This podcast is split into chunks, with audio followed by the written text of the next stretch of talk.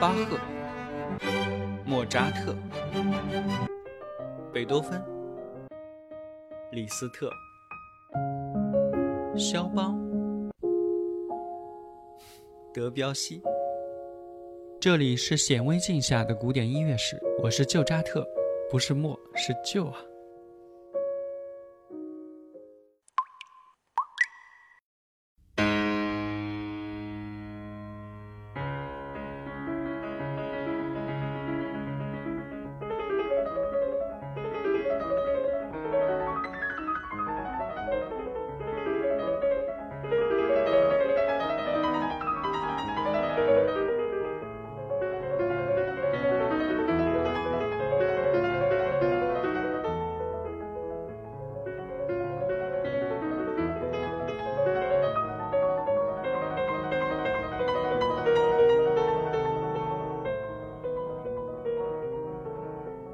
您现在听到的是肖邦升 C 小调幻想即兴曲，演奏者鲁宾斯坦。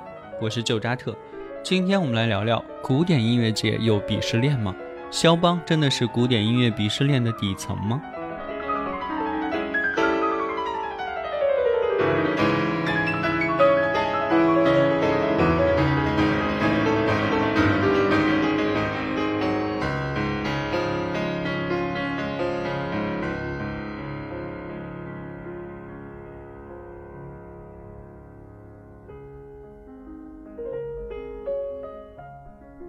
人们常说啊，音乐圈有鄙视链啊，比如说古典鄙视爵士，爵士鄙视摇滚，摇滚鄙视流行，流行鄙视嘻哈，啊，等等等等。不管是在哪一种鄙视链里啊，我们都可以发现，古典乐始终都是王者一样的顶层地位。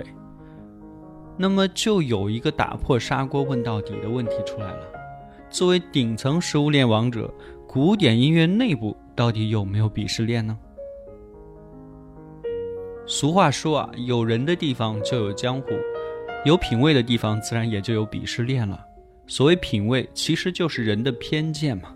何况古典向来是品位集中地，按道理来讲，那肯定是有鄙视链的呀。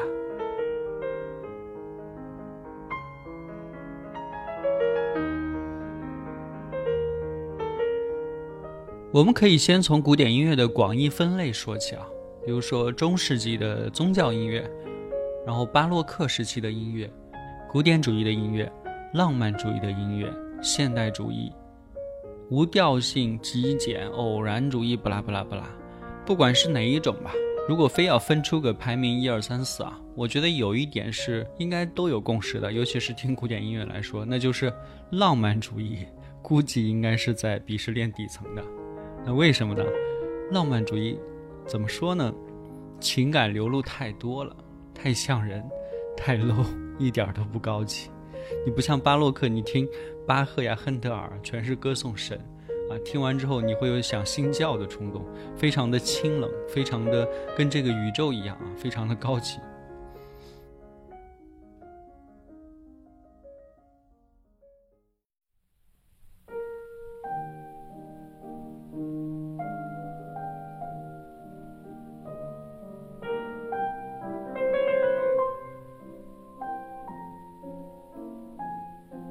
那浪漫主义里面最娇柔、忧伤，然后又最通俗流行的是谁呢？当然就是肖邦了。肖邦已经流行到就是是个人都能说上几句肖邦，而且你一说肖邦，大家都知道他是个钢琴家，就毫无疑问已经是非常通俗、非常通俗的了。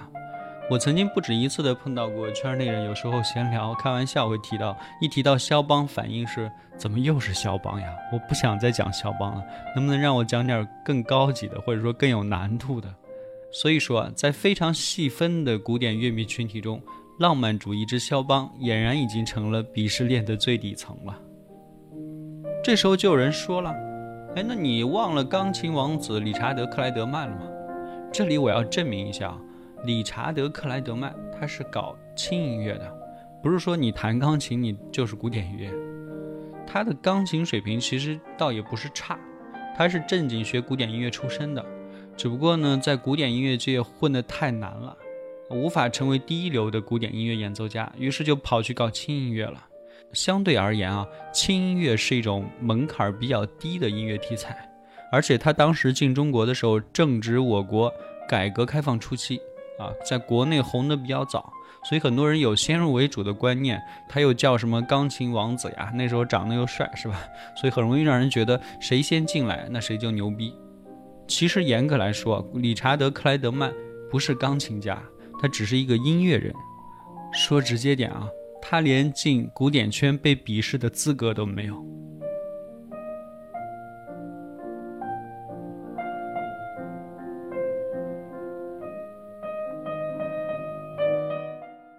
不过玩笑归玩笑啊，很多人经常说那个音乐没有高下之分，只有爱好不同。我个人觉得哈，恰恰相反，音乐只有高下之分，没有爱好门类不同。不管你是什么样的音乐，只要你玩的水平高。玩的够牛啊，我们都会说你牛，我们不会因为你的题材简单就说你不行。确实有一些很简单的题材，或者是很通俗的题材，有人可以玩出花一样的水平，那我们也认啊，你确实也牛。肖邦呢，俗归俗，或者说流行归流行，他的水平还是非常高的，而且他以一人之力拓宽了钢琴音乐的边界和内涵啊，对音乐史的贡献其实不用多说啊。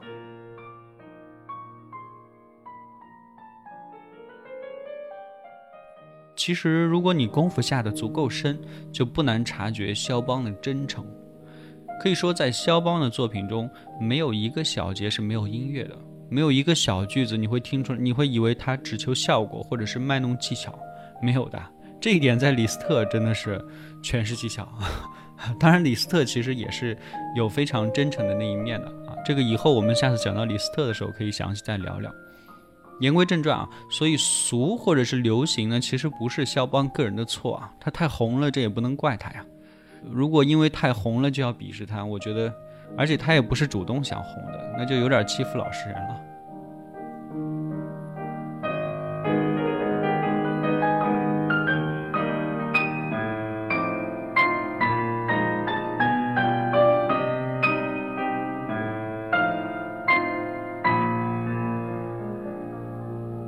然后节目的最后，我想放一首我个人非常喜欢的肖邦第一钢琴协奏曲第二乐章，是由我非常喜欢的奥地利钢琴家古尔达演奏的。